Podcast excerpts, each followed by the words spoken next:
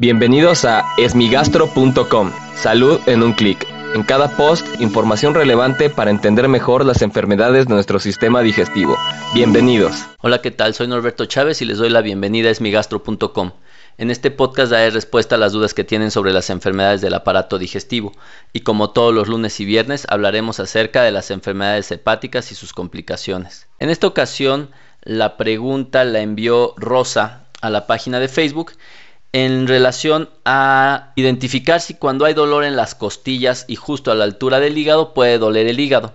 Esto es muy frecuente porque muchas veces, y no solo con el hígado, considera el dolor en ciertas regiones de nuestro cuerpo tiene relación con su distribución geográfica, es decir, asociamos por ejemplo el dolor en la parte derecha del abdomen a que puede ser el hígado o en la parte lumbar y que pueden ser los riñones y así sucesivamente. La verdad es que no necesariamente es así, ya que la sensibilidad dentro de los distintos órganos abdominales no es tan específica como en otras partes, particularmente en las manos. En relación con el dolor en la parte superior derecha, hay muchas estructuras que pueden doler. Es evidente que sí puede doler el hígado, aunque ahorita vamos a hablar acerca de bajo qué circunstancias, pero puede doler, por ejemplo, la vesícula biliar, los conductos biliares que llevan la bilis hacia el intestino, el mismo intestino delgado, el intestino grueso, el músculo, el hueso, obviamente propio de la costilla. Todo esto puede ocasionar dolor y un dolor muy parecido entre ellos. Por lo tanto, eh, requiere una evaluación médica adecuada para poder descartar el origen del dolor. Por otro lado, el hígado en general duele bajo pocas circunstancias. Una de ellas es, por ejemplo, si lo cortamos, si hacemos una punción o una biopsia, por ejemplo. También puede doler cuando crece de manera muy abrupta, ya que la parte del hígado que duele es propiamente su cápsula, su superficie externa. La parte interna del hígado no duele. Por lo tanto, los pacientes que tienen hepatitis y que no crece el hígado, o que toman alcohol y que tienen cirrosis, o que tienen hepatitis C y que el hígado está constantemente inflamado, a menos de que crezca, aumente demasiado su tamaño, va a doler. De otra manera, ese es el problema del por qué la cirrosis no duele, porque el hígado en la parte que se está afectando constantemente no tiene sensibilidad.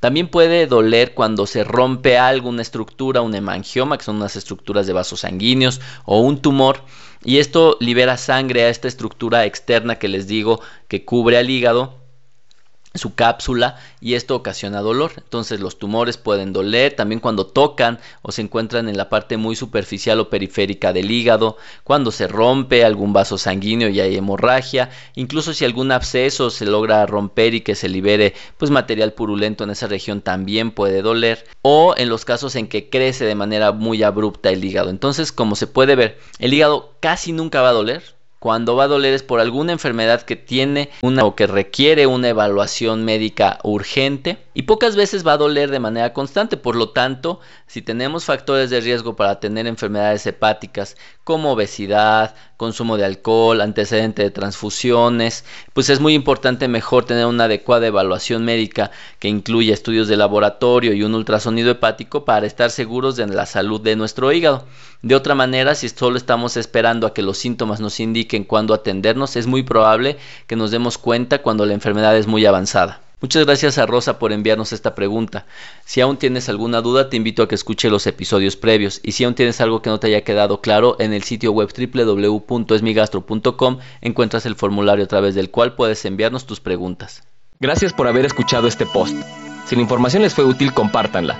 Hagamos que más gente esté informada. Los esperamos en el próximo podcast.